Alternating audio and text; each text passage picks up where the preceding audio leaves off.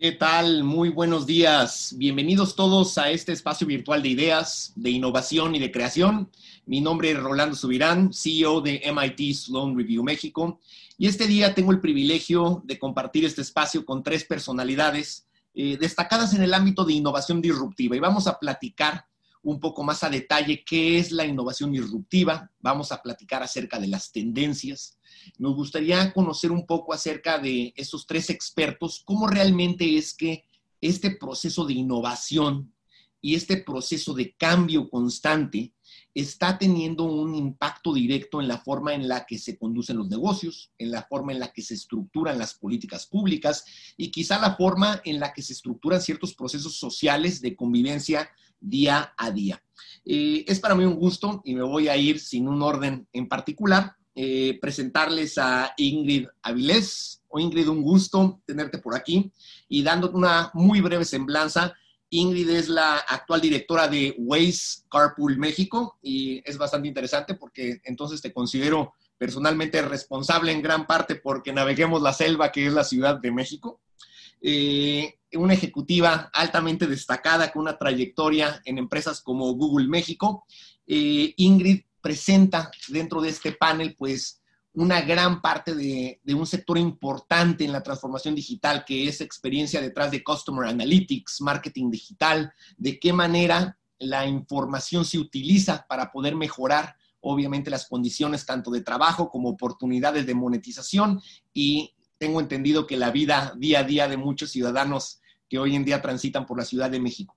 Eh, me gustaría también presentarles a Bogart Montiel Reina. Bogart, un gusto tenerte por aquí, fundador del movimiento Thinky y autor del libro de innovación pública.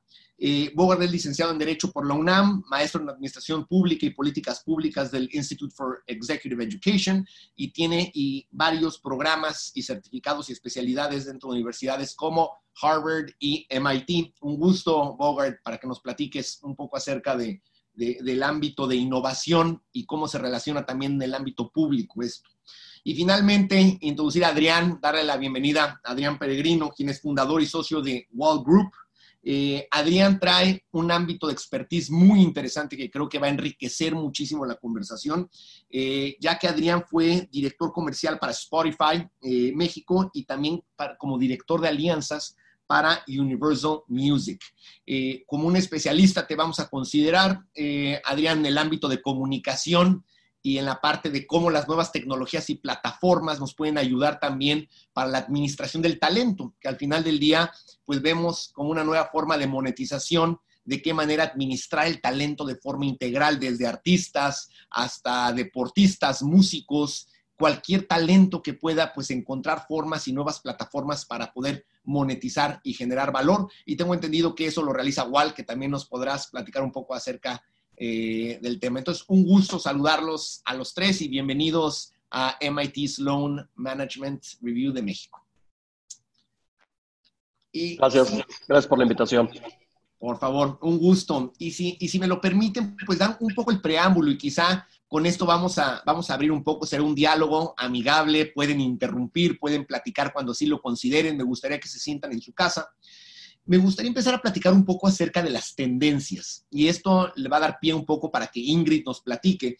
Eh, Ingrid, aquí vivimos en un, en un mundo donde es muy conocida la transformación digital y este gran proceso de aceleración que ha tenido no únicamente la pandemia, ya hablemos más allá de esta, hablemos de las grandes tendencias que están marcando los grandes cambios e impactos de la forma en la que vamos a tener que transformar la forma en la que hacemos negocios, la forma en la que interactuamos como seres humanos y la forma en la que están reconfigurando las nuevas eh, tendencias en sectores tales como la salud, la educación, la movilidad y el transporte, que es uno de ellos, y de qué manera está siendo afectado el proceso tradicional de hacer negocios.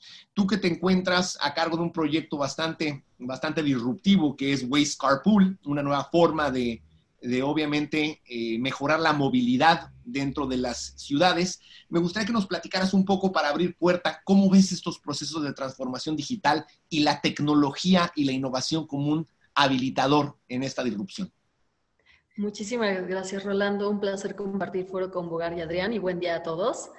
Eh, efectivamente, desde el lado de Waze tenemos la gran misión de eliminar el tráfico, que es, wow, uno de los grandes problemas del mundo moderno y que nos afecta en todos los sentidos, ¿no? Desde calidad de vida, medio ambiente, etcétera, etcétera, etcétera. Eh, y no es nada fácil, ¿no? Desde el lado de, de carpooling, mi reto más grande no es la tecnología, porque la tecnología está, digamos que la ponemos sobre la mesa. El reto más grande es ese cambio cultural, ese cambio de paradigma para poder transformar la forma en cómo nosotros como ciudadanos actuamos. Y creo que ese es el, el gran reto también de la transformación digital. Puedes poner la mejor tecnología en tu empresa, pero si tu organización no está lista para adoptar estas nuevas formas, por ejemplo, metodologías ágiles, si tu empresa no trabaja bajo una metodología ágil, va a ser imposible que esa tecnología pueda ser funcional y eficiente. Entonces, em, yo creo que de las grandes tendencias que estamos viendo es romper muchos paradigmas. El primer paradigma es, digital es algo deseable y no urgente. Y ahora se ha cambiado un poquito en el esquema de, ups, es urgente, porque necesitamos desarrollar nuevos canales de comunicación con nuestros clientes hoy para hoy. Entonces, creo que ese es el primer eh, paradigma roto el digital es, una, es un necesario eh, a un tema urgente. Em, otros temas que, que ha cambiado bastante junto con la pandemia es el también pensar que toda tu estrategia de marketing digital, por ejemplo, debe ser manejada por el becario, cuando en realidad no es marketing digital, es parte de toda tu estrategia digital. Y si tú tienes una buena estructura, lo que vas a tener son datos agregados que te van a permitir tomar decisiones. ¿Quiénes están reaccionando mejor ante la pandemia? Los que conocen a sus clientes. Y esa información se puede tener casi que en tiempo real si has trabajado en tener esta información a la mano. Y eso es a través de toda tu estrategia que ya tienes, ¿no? Por ejemplo, puedes tener Google Analytics y hoy, hoy, hoy en este momento, en un clic, saber cuántas personas están en tu sitio, de qué rango de edad, qué están buscando, estar viendo que el papel de baño ya no es la tendencia, pero ahora es otra tendencia, y tú poder reaccionar junto eh, eh, con tus proveedores y todos los eh, elementos que forman parte de tu modelo de negocio, versus esperar a que las tendencias aparezcan como macro tendencia. Esa es un poquito la, gran diferencia que tenemos que ver. Y, y bueno, em, otra tendencia que vemos ya en torno al comportamiento es pensar en que el working from home o working from anywhere, que es lo que estábamos platicando hace instante, yo estoy en San Miguel de Allende, por ejemplo, en mi empresa en Google nos dijeron regresen hasta julio del 2021, lo cual implica un cambio radical de todo. Por ejemplo, real estate. Muchas empresas igual gastaban muchísimo de su dinero en tener un edificio que quizá ya no sea tan necesario. Muchos de nosotros gastamos una proporción importante de, nuestro presupuesto en dónde vamos a vivir pero hoy yo ahorita dejé mi departamento en la Ciudad de México y estoy viviendo en San Miguel de Allende. ¿Qué implicaciones tiene? Y creo que son las, las preguntas que debemos hacernos todos de qué va a pasar. ¿Cómo voy a hacer ese marketing para el working from home? ¿Cuáles son los nuevos productos que voy a ofrecer? Eh, ¿Cómo puedo responder a, están mis hijos aquí, está el perro aquí, etc., etc., etc. ¿no? Entonces, bueno, creo que hay muchísimas tendencias que, que se están saliendo muchísimo, que tenemos que estar muy atentos a esas micro tendencias también, que es lo que, por ejemplo, las startups se enfocan. Ves esos pequeños nichos y a través de visualizar estos pequeños nichos se convierten en grandes disrupciones, como Netflix. Ellos se enfocaban en estas personas que no les importa ver el último lanzamiento de la película, sino simplemente pueden aguantar y esperar a, a que llegue el DVD por correo. Este es el momento en que si tú tienes la data agregada, si la puedes analizar, si puedes hacer Em, acciones basadas en información, vas a estar antes que los demás. Y eso te lo permite la digitalización de tu empresa. Pero si no estás ahí, bienvenido. Este es el momento de sumarte a la superdigitalización. Oye, Ingrid, te voy a, te voy a atacar con un poco de esas, te voy, a, voy a hacer un poco de tu, de tu remedio en contra tuyo. Al ratito te voy a hacer algunas preguntas, pero me encanta, muy bien estructurado y me lo voy a llevar como cuatro grandes, como cuatro grandes pilares y esto lo voy a vincular ahorita para hacerle una pregunta a Adrián y me llevo el tema de la digitalización como un urgente, de un importante a un inmediato. Me llevo el que hay que quitar la palabra digital de estrategia y simplemente si en estrategia no está contemplado lo digital, no es estrategia, ¿no? Me llevo el cambio de la disrupción en la forma cotidiana de hacer trabajo, dígase, mediante los nuevos esquemas que ya venían incorporándose y cómo esto va a afectar la forma en la que se reconstituyen las empresas. Y finalmente, information is power, ¿no? Y de qué manera now data is king, ¿no? Y esto me lleva de, lo general a lo particular, Adrián, un poco de la empresa al individuo. ¿Estamos listos? Ahí Ingrid mencionaba un concepto de adaptabilidad, cómo las organizaciones y las empresas tienen que ser resilientes y tener capacidad de adaptarse básicamente a los entornos cambiantes. Y aquí la gran pregunta quizá dentro del ámbito de administración de talento, el, el talento muchas veces como individuo tiene que tener una capacidad también de adaptarse ¿no? a los cambios y a las disrupciones.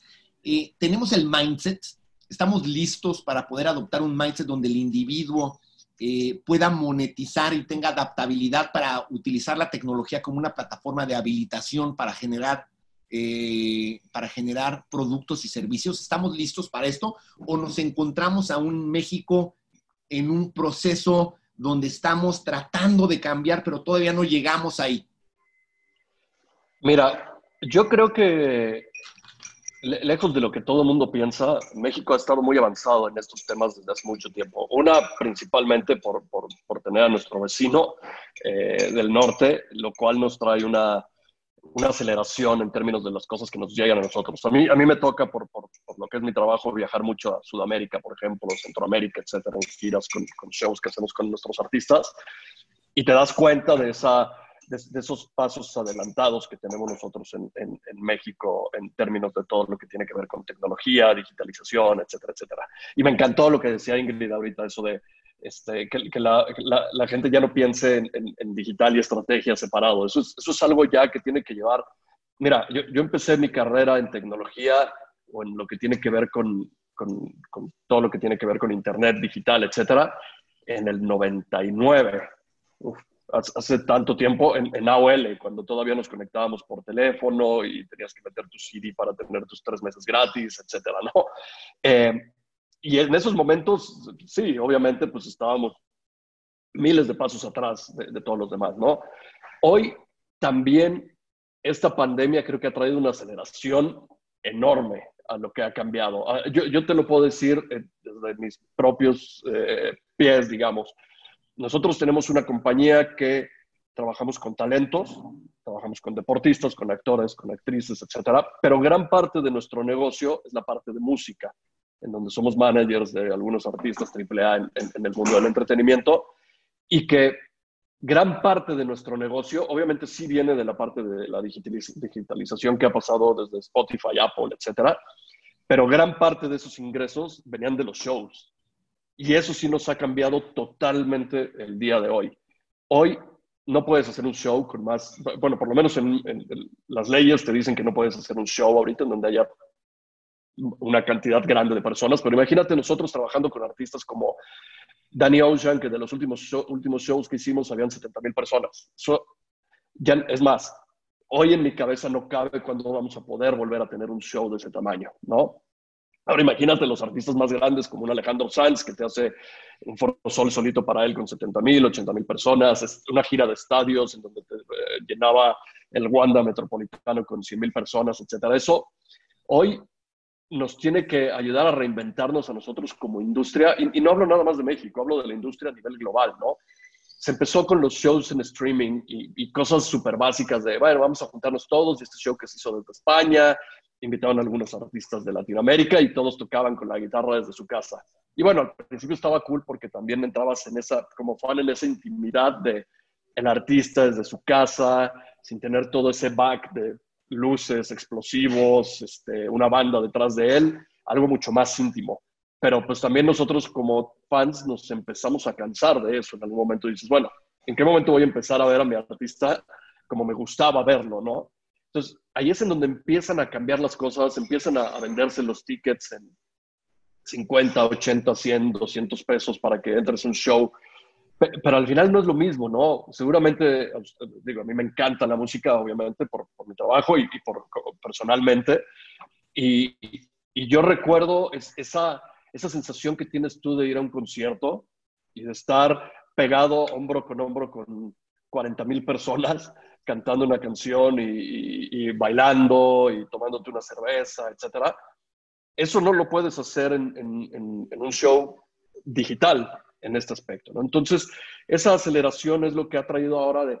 Y luego vinieron los shows desde los coches, que yo, no lo he hecho y yo digo todavía que no lo voy a hacer, porque no me gustaría irme a sentar en un coche a ver un, un escenario y ver a mi artista y no poder acercarme, etcétera, ¿no? Yo sé que la gente se baja y se sube a los techos, y si llueve está buenísimo porque te puedes meter al coche, etcétera, pero no, no es la misma sensación. Y al final, la industria en donde trabajo yo principalmente es una industria de sensaciones, ¿no?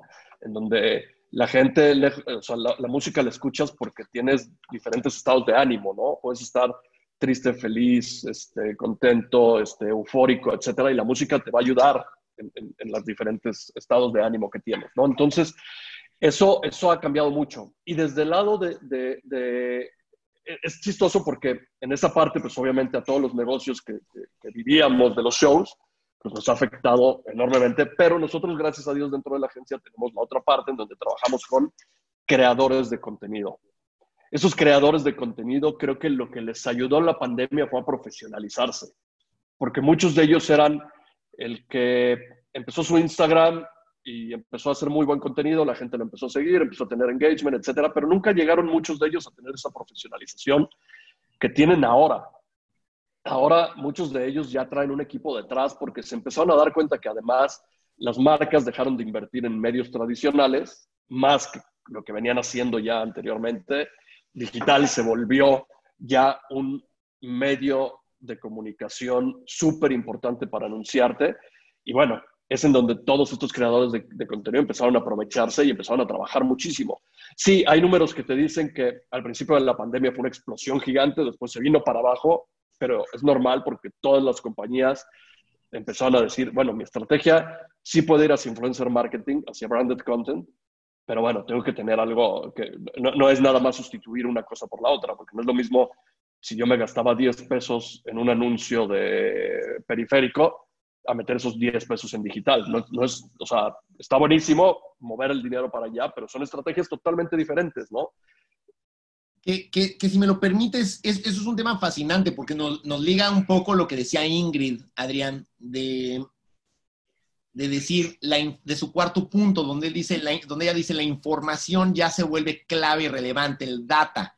Y yo aquí me atrevo también entonces a suponer que en el lado de la monetización, que tú hablas de muchas externalidades ahorita e impactos que ha tenido la forma en la que esta transformación digital está afectando una industria como la del entretenimiento en vivo y, esto me lleva a decir entonces que necesariamente en este segmento content is king. Y es algo que estamos viendo realmente, que todas las agencias editoriales tradicionales y todas las, las áreas donde eran grandes empresas ya no solo el creador de contenido, sino la gran empresa editorial también se está transformando completamente y aquellos que no están apalancando su contenido están a riesgo de desaparecer. Y esto me lleva al tema de la innovación, ¿no? De cómo necesitamos cambiar y transformar. Si me lo permites, voy a darle tantito a Bogart un espacio para que nos platique sobre otro tema y me voy a regresar a tres temas muy importantes que quiero ver cómo encontrar solución, Adrián, si se puede, sobre cómo monetizar sobre cómo cambiar, cómo lidiar, sobre algo importantísimo que hablaste,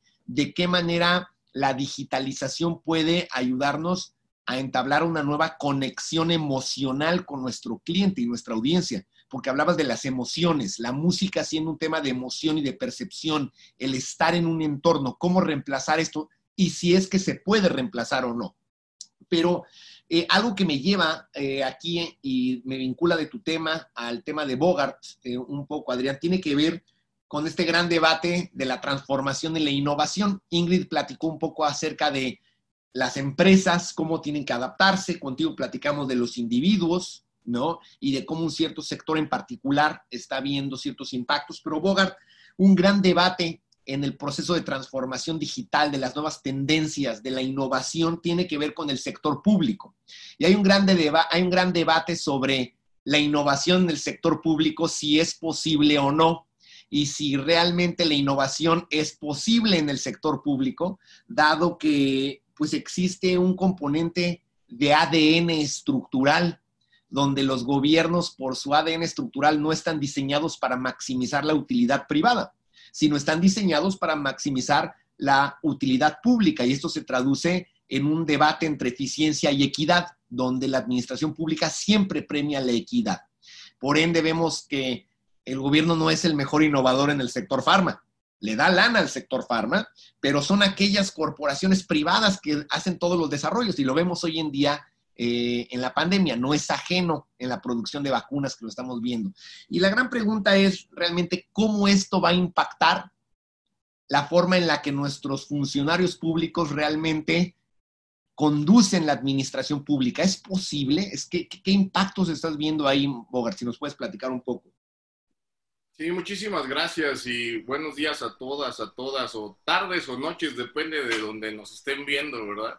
Es importante ahora saludar de ese modo porque con la ubicuidad tecnológica, la verdad es que estamos desde cualquier lugar, como decía Ingrid. Mira, antes de darte respuesta, yo, yo quisiera muy rápidamente decir que eh, se ha hablado de personas, se ha hablado de cultura, se ha hablado de data, se ha hablado de tecnología, se ha hablado de estrategia. Y de repente, ahora que introduces el término de innovación, sin que quiera decir que no se haya mencionado, la verdad es que es un término que está de moda y que, y que, está en una moda que, que yo percibo que pues deberá permanecer así. Es necesario hablar de innovación pero de repente hay una confusión muy, muy común entre la población, se utiliza incluso el apelativo de disruptiva y de pronto se confunde con la creatividad, se, se confunde con la ideación, el prototipado, y la verdad es que hay que, me parece que es muy importante para todos los internautas eh, fijar alguna, alguna definición muy sencilla, ¿no? Innovar quiere decir hacer las cosas de una nueva forma generando un valor, ¿no? Y, eso me va a dar pie a, contestar lo que me decías, porque en el plano público lo importante es, es esa última parte o ese es el diferencial. ¿Cuál es el valor que, genera la innovación pública? Y justamente allí se trata de identificar aquello que haga más rápido, más ágil, más barato el servicio público, pero sobre todo que permita que el gobierno se acerque a la población para romper esta brecha que está existiendo entre la forma en la que nos desarrollamos en el plano privado y la forma en la que lo hacemos en el plano público. ¿Qué quiero decir con esto? Desde un aparato como este es, es bien fácil tener habitación, vestido, comida, eh, casi cualquier servicio. Mientras que, eh, ¿por qué no podemos tener esa misma sensación, esa misma emoción al eh, tener que sacar una licencia? Aguascalientes de la semana pasada anunció su licencia digital, por cierto, felicidades, de los pocos esfuerzos que ves rompiendo paradigmas, que es una cosa importantísima, en materia de innovación, eh, y justamente empezar a multiplicar estos esfuerzos. Pero eh, ¿se puede o no se puede innovar en, el sector público? Yo definitivamente creo que sí. La innovación la hacemos los seres humanos y los seres humanos no tenemos etiquetas entre lo privado y lo público. Somos lo mismo, ¿no? De manera tal que yo, yo voy a coincidir muy fuerte con Ingrid en el tema de la cultura, ¿no? Y por allí nos hacían ya una pregunta alrededor de cómo innovar cuando no estás en, los niveles eh, de toma de decisiones, cómo iniciar una cultura de la innovación. Y déjame decirte por ahora en esta intervención que definitivamente la innovación en las organizaciones tiene un gran reto, que es su institucionalización. Es decir, que la innovación no ocurra por accidente, de manera aislada o por el esfuerzo heroico de una persona, sino que se vuelva parte de la cultura organizacional, del ADN, me gusta decirlo así, que que se contagie el virus de la innovación dentro de todos los que conformamos una organización, a efecto de que nuestro actuar ya sea basado consuetudinariamente en el pensamiento innovador. ¿Con qué? Pues con las metodologías que existen. Ahí otra vez va a surgir la pregunta, oye, eh, Scrum, Spring, Coaching Camry, eh, Kaizen, Lean Startup, Design Thinking, todas estas metodologías, algunas de innovación, otras de diseño, otras de tecnologías, ¿aplican al gobierno? Y otra vez, la respuesta creo que es sí. Al final del día, el gobierno tiene procesos, el, Estado se rige por acciones como las empresas. Para tener un resultado tienes que atravesar por actividades, procedimientos, acciones, y eso entonces demanda que puedas elegir alguna de estas metodologías para resolver según el tema de que se trate, porque no será lo mismo el diseño de una política pública que el diseño de un sistema para resolver una parte de esa política o de ese proceso, donde a lo mejor Spring o Scrum resultan más interesantes, pero cuando tienes un tema globalote, a lo mejor hay que arrancar desde Design Thinking. De modo que el reto cuál es que los servidores públicos sepan qué es innovar, qué persigue la innovación pública, generar una cultura innovadora dentro de los espacios eh, públicos, sin duda alguna, sensibilizarlos en lo que significa la administración del cambio, ¿no? Que también es un tema cultural, hablar de procesos y procedimientos y darles una, un, situarlos en lo que está pasando en el mundo para separarlos un poquito de este trajín diario de solo pensar en los, en los aspectos gubernamentales o políticos que de repente nos hacen ciegos ante lo que la cuarta revolución industrial nos está plantando, ¿no? De repente tú hablo con algunos compañeros y les, les digo, oye, ¿qué opinas de aplicar la inteligencia artificial? ¿Qué, qué ¿Cómo podríamos aplicar eh, el learning machine y algunas otras cosas como realidad virtual, eh, realidad aumentada? Eh, déjame decirte que que hemos hecho algunos ejercicios al respecto. Por ejemplo, hicimos, se desarrolló una aplicación tipo Pokémon Go, lo que hizo fue que en la eh, elección de niñas, niños y adolescentes, este ejercicio que hace el Instituto Nacional Electoral, pudieran tener una aplicación que con gamification justamente ellos iban, en lugar de cazar Pokémones, cazaban eh, eh, alebrijes y iban avanzando hacia las casillas donde podían ejercer su participación. De modo tal que todo, todo es importable al tema eh, público. Y hoy me parece eh, muy importante decir que en esta eh, igual filosofía de la ruptura de paradigmas es muy importante que pensemos en que sin duda alguna para, para el ámbito público, la innovación no es un lujo, sino es una obligación. Si queremos que el Estado siga siendo conocido o funcionando como hoy lo conocemos. De otra forma, me parece que la sociedad lo va a declarar totalmente obsoleto y quién sabe qué pueda pasar mencionaste ahorita Pokémon y en torno a eso me voy a, me voy a robar una, frase. Esto me, recuerda, hay una frase, lo que mencionas coincido completamente contigo y lo voy a vincular ahorita para hacer una pregunta a, Ingrid que tiene que ver con lo que Alfonso nos pregunta también, que ya leíste la pregunta, sobre el cambio y la innovación.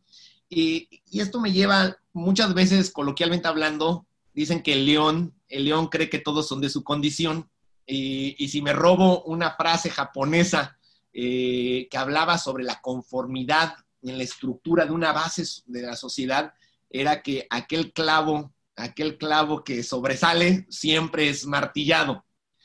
Eh, ahorita vamos a llegar al tema de gobierno, pero Ingrid, en la parte, en la parte de, de las empresas y de las grandes organizaciones, obviamente tú estás en una organización de hiperinnovación de hiperconectada, en una organización de alta transformación y de un alto proceso, llamémoslo creativo, de desarrollo, de ideación, como decía Bogart. Eh, en esas empresas, obviamente, el tener una cultura de la innovación es un requisito indispensable siquiera para cruzar la puerta. Pero ¿qué pasa y qué pasa con la resistencia de las organizaciones donde no se cuenta con un puesto directivo y se quiere innovar y gestionar estrategias?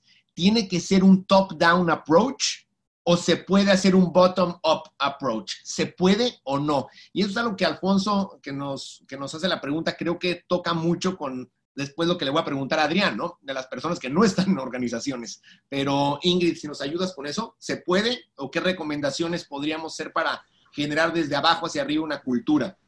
Muchas gracias. Me encanta la, pregunta y, creo que la puedo ligar también mucho a lo que comenta Bogart. Eh, bottoms up 100% por ejemplo, en, Google, yo soy parte de Google, Google es parte de Google, eh, no te contratan para un puesto en específico. Contratan tus habilidades para que tú te puedas mover adentro de la organización. Yo ya estuve cuatro años específicamente en Google ayudando a la transformación digital de empresas y hace un año y medio me uní a Waze. Yo no sabía nada de carpooling hace un año y medio y hoy les puedo decir estoy buscando el cómo funciona esto. No hay una respuesta, no hay una receta, no hay un copy-paste que pueda hacer a nada. Eso es lo que se busca. el primer punto es cómo nos enfocamos en las habilidades y no en los roles, porque eso te permite innovar totalmente. Nuestra mente siempre está pensando en soluciones tan divergentes que es increíble. Acciones que se pueden hacer para hacer bot from bottoms, eh, bottoms up. Uno, nosotros tenemos un programa que se llama 20% Project, que funciona muy bien. ¿Qué es eso? Cualquiera de nosotros puede destinar el 20% de su tiempo a algún proyecto que no esté totalmente relacionado a tu día a día. ¿Qué produce esto? Bueno, los Google Cardboards, ya saben que usan para 3D, salieron de esos proyectos y muchas de las innovaciones de Google salen de estos proyectos en los cuales nos juntamos personas que ni nos conocemos, podemos ser de cualquier parte del mundo, pero todos queremos resolver un problema en común. Por ejemplo, algo en el que estoy metida yo, economía circular. Me encanta. Creo que es el nuevo paradigma que tenemos que resolver en paralelo con la digitalización. Y entonces de todo el mundo, nos convocan y dicen, hagamos grupos y en una metodología muy ágil, cada uno decide en qué problema quiere resolver. Eso no tiene nada que ver quizá con mi día a día, pero yo lo tomo y es una puerta que me habilita Google. Entonces, ¿qué puedes hacer tú desde tu lado? Proponer ese tipo de acciones oigan, un 20% project nos puede ayudar y te ayuda a ti dentro de la organización a generar innovación interna. El otro punto es cómo generas innovación externa. Y esto lo están haciendo muchas empresas, incluidos nosotros con el programa que se llama, Google for Startups. ¿Qué hacemos? Convocamos a startups y les ayudamos, les damos training, los escuchamos y demás. Pero en realidad siempre es un win-win. Ellos nos enseñan a nosotros y nosotros les enseñamos a ellos. Empresas que lo están gestionando, Walmart ellos tienen algo que se llama Walmart Lab. Y en ese Walmart Lab resuelven problemas internos, por ejemplo, cómo reclutar mejor y reducir costos, que lo hizo Walmart Lab México, y me tocó colaborar con ellos, hasta problemas externos. Y esto se está haciendo en muchísimas empresas. Por ejemplo, Galeries Lafayette tienen algo que se llama Plug and Play, que es un acelerador de retailers, ¿no? Entonces invitan a startups y entre ellos van gestionando cosas. Ese cambio de, de vernos más como un sistema eh, y cómo entre todos nosotros podemos colaborar es lo que nos va a ayudar a evolucionar. Y al tema de Bogart, ¿puede el sector público innovar? 2000%. Y creo que ahorita durante la pandemia ha habido una apertura muy positiva a esto. Más que nunca los gobiernos nos han buscado a nosotros como Waze para tener acceso a nuestros datos y tomar decisiones basadas en data para la pandemia. Por ejemplo, gobierno de la Ciudad de México, el gobierno de Guadalajara tienen acceso a nuestros datos agregados y una vez que ponen una estrategia de eh, pandemia, hoy no circula doble en la Ciudad de México, por ejemplo, ellos a través de nuestros datos podían ver de, oye, la movilidad disminuyó, bajó, eh, se impactó, ¿en dónde más hay eh, más movilidad? ¿Qué tenemos que hacer? El gobierno de Bogotá, por ejemplo, dividió Bogotá en 20, 20, distritos y en los 20 distritos veía la velocidad promedio, entonces sabes que hay que ser como mucho más estrictos, ese tipo de aperturas son las que se están dando ahorita y generan innovación. La innovación no necesariamente tiene que ser disruptiva de cambiar toda una industria, ¿no? Como Netflix. La innovación se puede dar en todo lo que hacemos, desde cómo nos comunicamos, las alianzas estratégicas que generamos. No tiene que ser algo tan, tan radical que sea inalcanzable. Lo tenemos en el día a día. Oye, y, y eso es que me lleva directito Adrián, por eso te voy a cortar ahí, Ingrid. Adrián, eso que menciona Ingrid, que no tenemos que ser un gran Netflix, no tenemos que ser Google ni Waze para hacer transformación digital e innovación y monetizar. ¿Qué van a hacer? Qué, ¿Qué están haciendo ahorita los individuos? ¿Qué están haciendo los individuos que son muchas veces profesionistas independientes? Están aquí en México y dicen, ¿y ahora qué voy a hacer? Ya no estoy hablando del tweet star o del high-end influencer que monetiza a través de Facebook. ¿Qué va a hacer el emprendedor? ¿Qué va a hacer la persona que estaba tradicionalmente en un sector donde su negocio era análogo? Le llega este proceso de aceleración digital y se encuentra en un camino, así como un poema de Robert Frost, ¿no? en, un, en el camino natural que te puede llevar por la larga o por aquí está el atajo y la vereda. ¿Qué pueden hacer ahorita? ¿Hay rutas para monetizar rápido, para crecer, para innovar? Pues mira, la verdad, lo que les decía hace rato, creo que, esta pandemia nos ha ayudado a todos a, meterle un poquito el acelerador en términos de, toda esta innovación, disrupción, etcétera. Pero yo, yo, me voy a regresar un poquito más, por ahí del año, ¿qué habrá sido esto? Como 2006, 2007 más o menos, en cuanto, cuando un señor, este, obviamente el creador de Apple, etcétera, cambió la industria de la música en ese momento, ¿no? Y, fue, ustedes recuerden, o sea, a, mí que me ha tocado trabajar en la industria de la música por mucho tiempo, desgraciadamente no me tocó esos 70s, 80s en donde todo era este, eh, ingresos, ingresos, ingresos y artista que, que lanzaba vendía millones y millones de discos. Yo siempre hablo de la devaluación de los discos porque nos ha pasado, ¿no? Como los discos se han devaluado de tal vez en algún momento tú tener un disco de platino era vender un millón de copias y creo que hoy tener un disco de platino creo que es vender 100 mil copias. ¿no? Ha habido una devaluación. ¿Por qué? Porque ha cambiado la industria. Y fue un, cambio forzoso, ¿no? Cuando este señor decide que los tracks se van a vender uno por uno en su plataforma llamada iTunes, imagínate lo que pasó adentro de la industria de la música. Fue, ¿cómo? Yo vendo discos, yo vendo un disco que tiene 10, 12 tracks adentro, ¿no? Y para mí creo que en ese momento cambió la industria para, para mejor, obviamente. En, un, principio fue, puff, ahora vamos a vender de 99 centavos en 99 centavos de dólar en vez de vender en 8 o 10 dólares, ¿no? Pero bueno, lo que nos llevó también en la industria de la música, a mí del, del, lado creativo, que también me gusta mucho, es a la parte de que se empezó a hacer mejor contenido. ¿Por qué? Porque si ahora tú querías vender, tenías que tener un mejor contenido. Y por ahí vienen, por ejemplo, los, las Rihannas, ¿no? Que, que, lanzó un álbum que creo que tuvo 10 sencillos, que eso no pasaba desde Michael Jackson con, Thriller, ¿no? O sea, eso ya no pasaba y empezó a, a, suceder. Y ahora estamos cambiando y la industria es una industria totalmente diferente en muchas cosas, en cómo se monetiza, en cómo entregamos el contenido. Este, tal vez cuando Spotify en el 2000, eso fue 2000, Spotify lanzó en el 2007, 2008 en Suecia, este, el streaming, o sea, era una locura. A mí, yo, yo, recuerdo en alguna plática que me tocó tener, gracias a Dios, con, Daniel Eck, que es el fundador de la compañía, que nos decía, yo recuerdo cómo iba y tocaba la puerta en las disqueras y les decía, oigan, soy Daniel Eck, soy sueco, tal, traigo este proyecto que se llama Spotify, en donde la gente va a pagar por suscripción para escuchar música. Y le cerraron la puerta como 25 veces en las narices, ¿no? Obviamente ahora es al revés, ¿no? Daniel Eck podría hacerlo al revés, seguramente no lo hace por, la forma en que él trabaja, pero es, ahora la industria es totalmente diferente y ahora la gente, antes, imagínate, y no, voy a hablar de cosas porque no sé qué tanta gente hay aquí conectada, pero se hablaba de cómo, cómo entrabas tú a radio, lo que tenías que hacer para entrar a radio, ¿no? Y ser un top ten en radio era muy diferente. Ahora posiblemente los artistas nuevos dicen, radio, no, sabes que yo, yo soy un artista que posiblemente mi música ni siquiera quiero que se toque en el radio. Sigue siendo un medio bien importante, eso sí, obviamente, ¿no?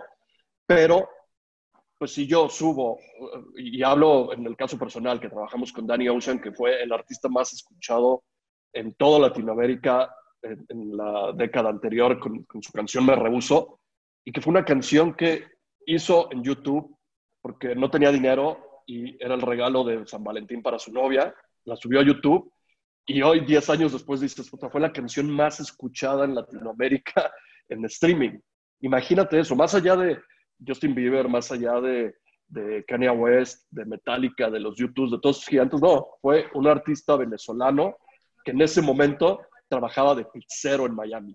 O sea, imagínate esa cosa. Y hoy tú entras y ves sus números y ves que es alguien que tiene más de 2 mil millones de reproducciones en Spotify. Cosas que artistas de, toda la vida posiblemente nunca van a llegar a tener, ¿no? Entonces, esta transformación ha llevado a que nosotros como individuos, nosotros como personas, posiblemente, sí, nosotros no somos, no somos eh, Google, no somos eh, estas compañías que tienen miles de empleados adentro, no, somos compañías mucho más.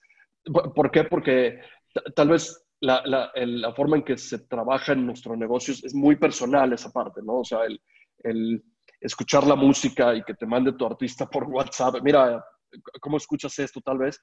Igual te está mandando por WhatsApp lo que va a ser el siguiente eh, perdón por mi expresión, pero si se habla acá, el siguiente madrazo de la música, ¿no? Y tú lo estás escuchando en WhatsApp y en, un audio, y ah, mira, hoy está buenísimo, hay que cambiarla aquí, subirla acá, etcétera. Sería buenísimo hacer un featuring con tal persona. Y ha cambiado totalmente la forma en que se escucha la música. E, eso está, padre, eso está padrísimo.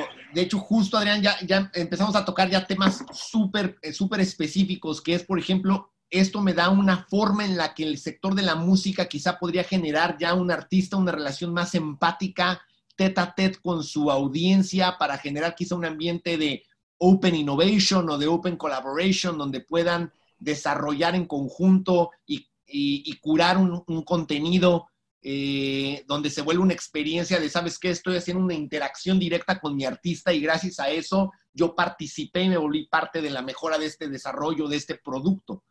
Eh, esto, esto me lleva, eh, y me lo tengo que llevar por tiempo, porque si no me echaba una hora con cada quien, pero Bogart, ¿cómo nos convertimos en un thinky entonces? O sea, eh, how do we become a thinky? ¿No?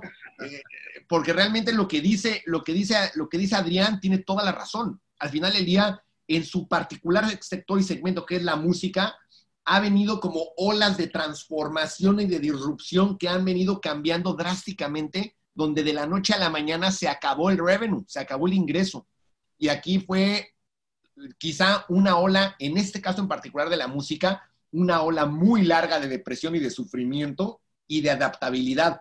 Hoy en día, viviendo en el año en que vivimos, no tenemos ese lapso, no tenemos ese tiempo para adaptar a ver a dónde la curva nos va a llevar. Tenemos que reaccionar. cómo le hacemos? como individuos, como emprendedores, el, cuate que tiene su changarro en la esquina y se le cerró, el textilero que no sabe de qué manera va a pagar la próxima quincena. ¿Cómo cambias ese mindset?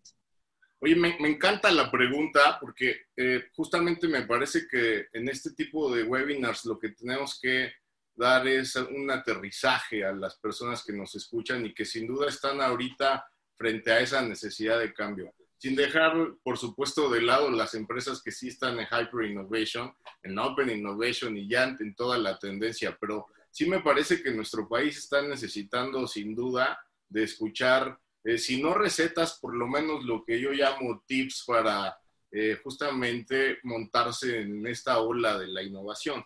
Y lo primero que yo diría es que es necesario que, que se comparen en cómo funciona una empresa estructurada y tradicional, llámese un artista, por ejemplo, y cómo su servicio sería prestado digitalmente. Es decir, hoy es, es indispensable llevar a cabo, desde mi punto de vista, dos modelos de negocios, uno en la forma tradicional, otro en la forma digital, y empezar a ver a partir de eso una nueva, generar una observación del cliente, romper paradigmas y empezarte a sacudir cosas Vamos a hablar, por ejemplo, de X cadena hotelera que no permite que a sus cuartos llegue Rappi o, Uber Eats, ¿no? La verdad es que eso lo, debilita frente a un Airbnb donde pues, puedes tener el servicio que tú quieras. Eh, utilización de plataformas, sin duda alguna. Y allí, pues la verdad es que, como dices, nos faltarían horas para poder explicar, pero la tendencia en materia de plataformas es que hay una, va a venir una batalla durísima por lo menos la veo venir en tres sectores. El, desarrollo de reconocimiento de voz, le hace Easy, le hace Alexa, le hace todo este tema. El tema de los, de, de, los rights eh, compartidos, el tema de, autos eh, autotripulados o driveless, ¿no? Eh, entonces hay que montarse a todas estas cosas. Pero hay una cosa muy interesante que es, y, lo mencionaba Adrián muy, muy, claramente, hay que, hay que centrarse en el customer experience, ¿no? O sea, ¿cómo, cómo mejoro la sensación, la emoción que, que, mi, que mi cliente necesita? Para, para coincidir otra vez con Ingrid, o sea, si tú conoces a tu cliente, pero ahora tienes que conocerlo en este nuevo ámbito imbuido por la pandemia, porque, por ejemplo, ahora más valor funcional, más valor emocional está creciendo importantemente, ¿no? O, ahorita los sectores de eh, aparatos deportivos, de mindset, de, por supuesto, mindfulness, el tema yoga, el tema de el abandono de las luxury brands, eh, porque pues, estás en tu casa y una camiseta te hace trabajar igual. Eh, todo este tema, todo, todo este cambio en, en, los hábitos de tu cliente es importante tenerlo. Importantísimo también compartir con otros, esto de la economía circular. O sea, no te quieras comer todo el pastel. Puedes, puedes ahorrar y justamente generarle un mejor precio a tu cliente si empiezas a convivir con otros sectores de la economía. Observa las tendencias, ya lo dijimos, ¿no? O sea, muy atento, muy atento a lo que pasa. Eso en el plano público me, me, gusta decir esto. ¿Por qué eh, los abogados de pronto, y pues yo soy uno de ellos, por eso lo puedo decir, creemos que primero aparece la realidad y luego el derecho la regula, ¿no? Un ejemplo, este, Bitcoin o FinTech. Primero salió, luego se reguló. Pero eso pasó en otro país. ¿Por qué carajos en este país si ya vimos que pasó no nos preparamos y esperamos hasta que acá ocurra, ¿no? Encuentran nuevas formas de cobro. Eso hoy es indispensable, ¿no? Ya el hecho de querer ganar de peer-to-peer este, está, está fallando, ¿no? Usa la tecnología, modifica, amplia o reduce tu cadena de valor de pronto ya hay cosas que no necesitas incluir en la tuya porque alguien lo hace mejor. Alíate. Y esto me, me, dice dos últimas recomendaciones. Haz equipo con tus competidores y quien crea que eso no se puede, pues nada más piénsese otra vez en este aparatito. El LED es de Samsung, ¿eh? no es de Apple. Así que pensemos en temas como esos. Sí se puede y el otro hace equipo con quien te puede complementar, ¿no?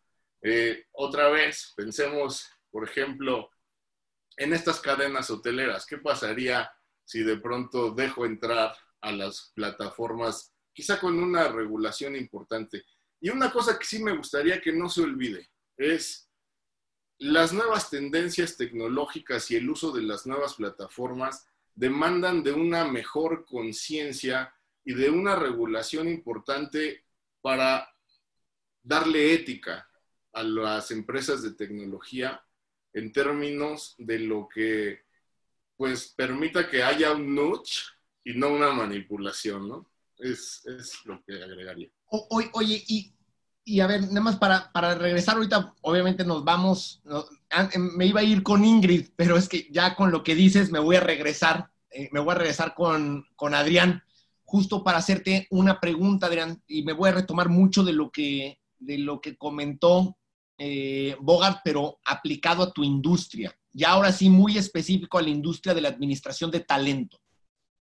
Hoy en día, la administración de talento está llegando a tal grado en ciertos sectores donde ya el talento que antes tenía representación, agentes, managers, hoy en día tiene community managers, ¿no? Y administradores de sus negocios en nuevos mecanismos y plataformas de monetización. Quiere decir, Hoy en día existen inclusive influencers donde ya no tienen que generar su contenido, sino que llega una empresa que se está readaptando a la administración del talento y te dice, tú ya no te preocupes, yo te administro y te genero tu contenido, te administro a tus fans, platico con ellos, les genero experiencias, te quito un porcentaje de tu revenue y tú vete a tu casa a ver la tele y estás tú como fan y como user experience platicando con completamente otra persona, un avatar, digamos, que ya no es tu talento y está siendo administrado ya por una, una corporación o una empresa donde los datos que menciona Ingrid se convierten justo en lo necesario para generarle un componente de innovación y personalización al, al usuario. ¿Eso es algo que están viendo ustedes en el segmento? Mira, es, es, algo que sucede, sí. Es algo que nosotros como compañía no, no congeniamos mucho. ¿Por qué? Porque yo creo en, el talento de, de, de, mis talentos, ¿no? Este, valga la redundancia, pero es, es eso. Nosotros creemos que hemos trabajado con artistas, sí, ya no en este momento, que se dejaban hacer todo y que, como bien dices tú, se quedaban tirados en su casa con el chef haciéndoles el desayuno y haciendo ejercicio, etc. Y yo lo que siempre peleaba con ellos es, oye, al final estás dejando de lado a tus, a tus fans y, y, el fan no es tonto. La verdad es que tú te das cuenta cuando hay un, un personaje que está teniendo esta interacción contigo y cuando no. Entonces, nosotros como compañía tratamos de eh, posiblemente sí hay algunas plataformas, no voy a decir nombres porque no quiero quedar mal con nadie, obviamente, pero hay algunas plataformas donde sí las dejas en manos de alguien más. Y hay otras en donde el talento no te lo va a soltar jamás. Esa, esa sí te lo voy a decir porque es un Instagram. ¿Por qué? Porque el Instagram se ha convertido también en una plataforma en donde yo, yo, les digo a, a, muchos de los talentos, porque además me toca ver barbaridades de los mensajes que les llegan y todo, es al final es su Tinder, su Grinder, su, es, es, una plataforma en donde conocen gente, en donde... Entonces, obviamente nunca se la van a dejar a un community manager o a un manager porque ellos tienen una interacción ahí. Muchas veces no quieren que tú también te enteres de lo que está pasando en, en su vida personal, que está bien, ¿no? Porque tampoco quieres convertirte en la persona que va a cuidar su vida en el 360, 360 grados, ¿no? Yo me acuerdo de algo que, que, va en contra posiblemente de lo que yo estoy diciendo, pero son, son dos casos muy distintos, ¿no? El manager de Kiss en los 70s, la idea de que se pintaran la cara estos tipos, digo, en un principio fue porque ese era, eran Kiss y así era su DNA, etc. Después, si, si, ustedes recuerdan, por ahí de los 90 decidieron despintarse la cara y no les fue nada bien, regresaron a volverse a pintar la cara. Y lo que decía el manager es, o su equipo ya realmente de management era, está buenísimo, porque yo mañana puedo tener a, a Rolando o Adrián tocando y creyendo que es Gene Simmons, ¿no?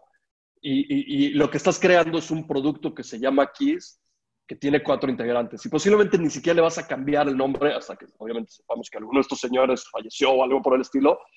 Pero a mí siempre me quedó, y mira que yo trabajé con Kiss un momento, este, desde la disquera. Y yo me acuerdo que cuando me platicó esto una persona de la disquera, yo veía el escenario y decía, ¿será Gene Simmons en realidad? Le dije, yo lo vi en el hotel. O sea, en el hotel sí lo vi al señor, pero posiblemente este señor ya lo está tocando allá arriba. También es un señor de casi 70 años que no sé si puede armar un show de tantas horas, ¿no? Este, y al final me quedó esa duda, ¿no? Y espero que no les quede a todos, ¿no? Porque si fue, me rompió un poco a mí el corazón.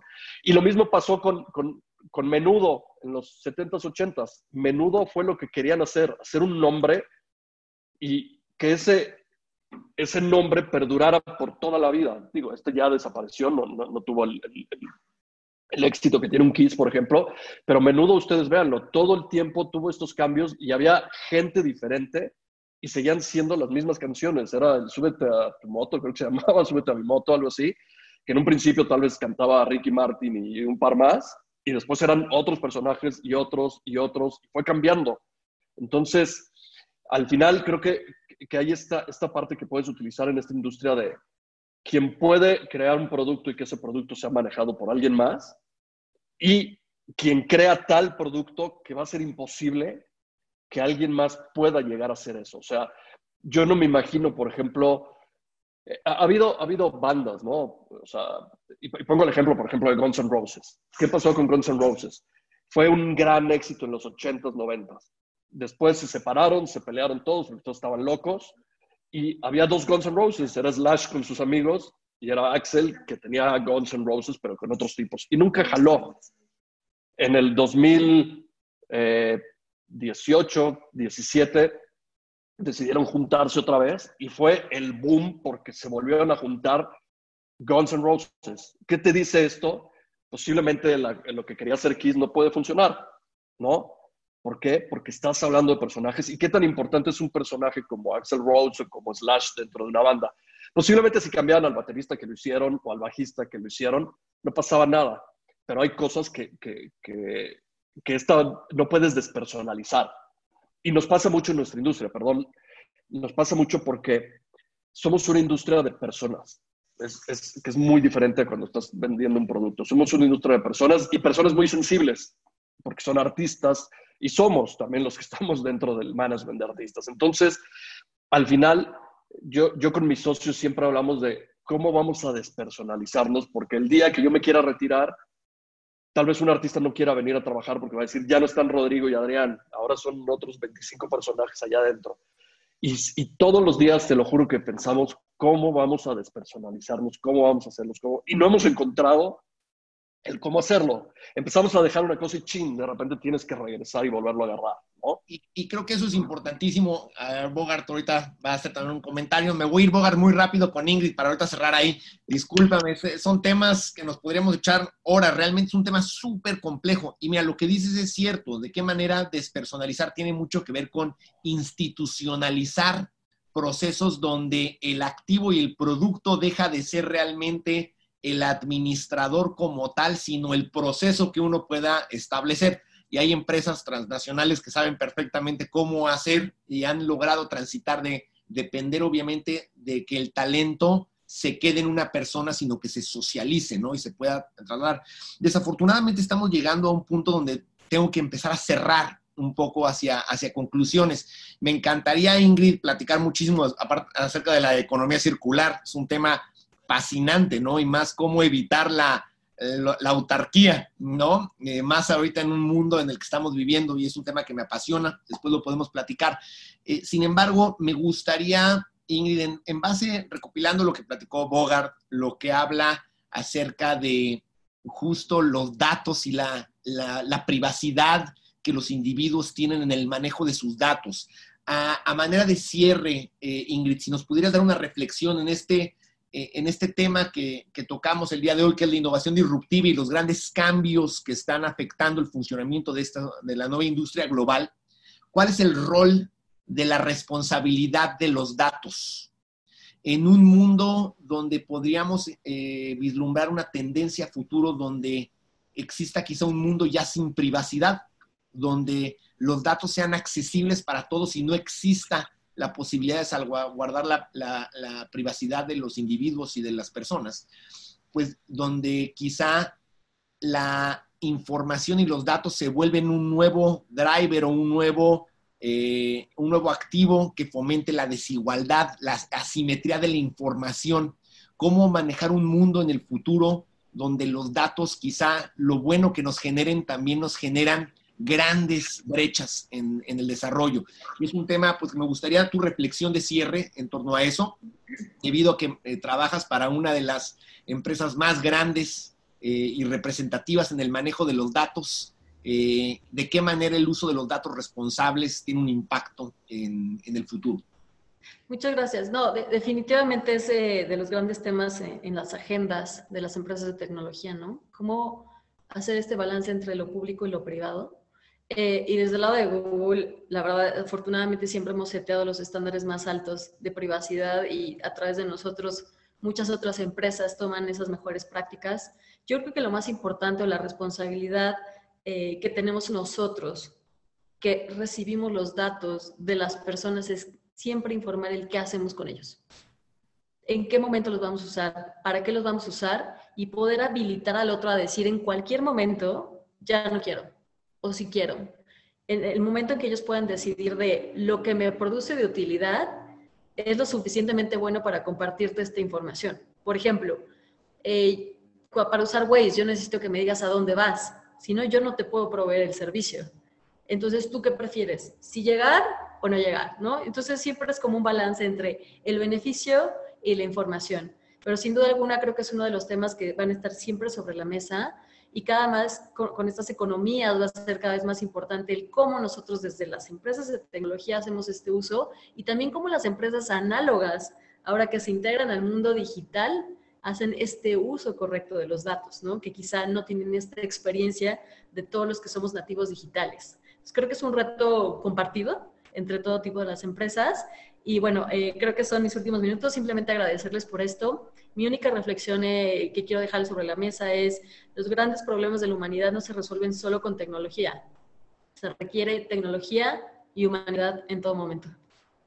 Muchas gracias, muchas gracias Ingrid, la verdad, y yo creo que eh, nos gustaría también después platicar mucho más a profundidad algunos de los temas y, y esto se los abro a los tres, a los tres panelistas que nos acompañan, pues la posibilidad de que tengamos ya sesiones mucho más curadas, ahora sí, y hechas a la medida para que puedan eh, pues explayar muy bien, porque cada quien viene con distinto enfoque, con distinto énfasis, algunos más transversal, más transversales, algunos mucho más especializados, y, y, pues obviamente el tener este contenido aprovechando la invitación abierta para que nos apoyen, generando también quizá algún contenido personalizado en su segmento para poder compartir con, eh, pues con una gran comunidad, no únicamente de managers y, de líderes de opinión, sino también, pues obviamente poder socializar y democratizar el acceso a lo que decía Bogart, que eran, pues quizá aterrizajes y tips que puedan ser implementados, ¿no? O, o, o aprendizajes que pueda uno traducir a su, a su circunstancia personal. Eh, Bogart, si nos puedes apoyar, tenías un comentario, me imagino, también en torno a lo que platicamos, que vi que levantaste la mano ahí, y darnos una reflexión de cierre un poco también en torno a lo que se conversó el día de hoy.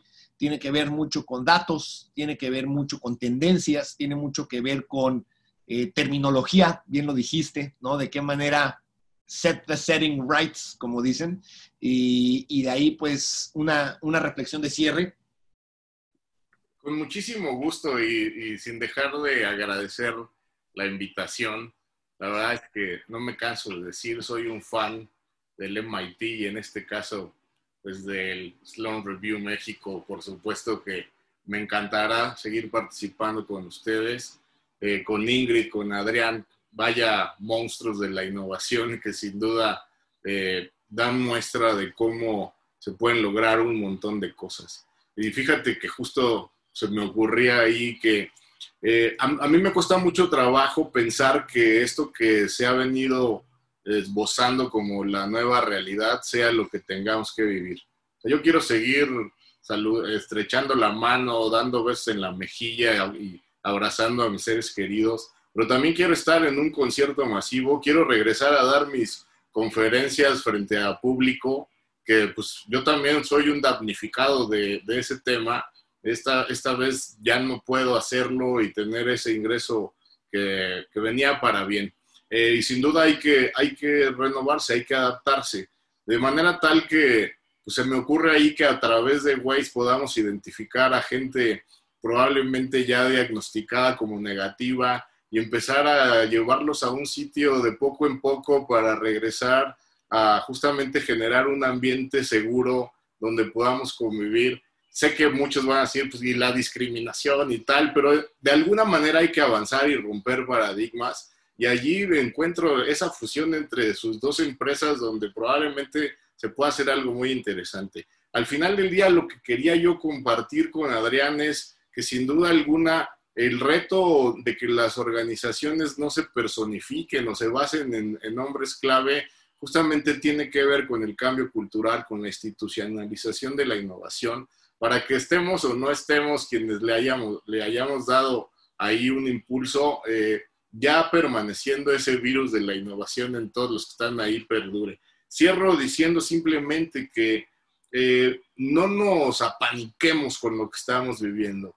No somos expertos en pandemias y mucho, mucho menos en esta de COVID-19, pero sin duda alguna que sabemos de continuidad de operaciones, sabemos de administración de proyectos, sabemos de innovación, de transformación digital, de design thinking y sin duda de creación de modelos de negocios. Así que me parece que es el momento de sacar todo el talento, de sacar toda la, el expertise, conocimientos y habilidades, pero también todo el temple que caracteriza al ser humano, porque somos las personas los que finalmente podemos hacer el cambio, no las instituciones, sí las personas organizadas, sin duda alguna que me parece que vamos a salir de esta como la humanidad ha salido de otras peores sin comunicación y sin tecnología. ¿no?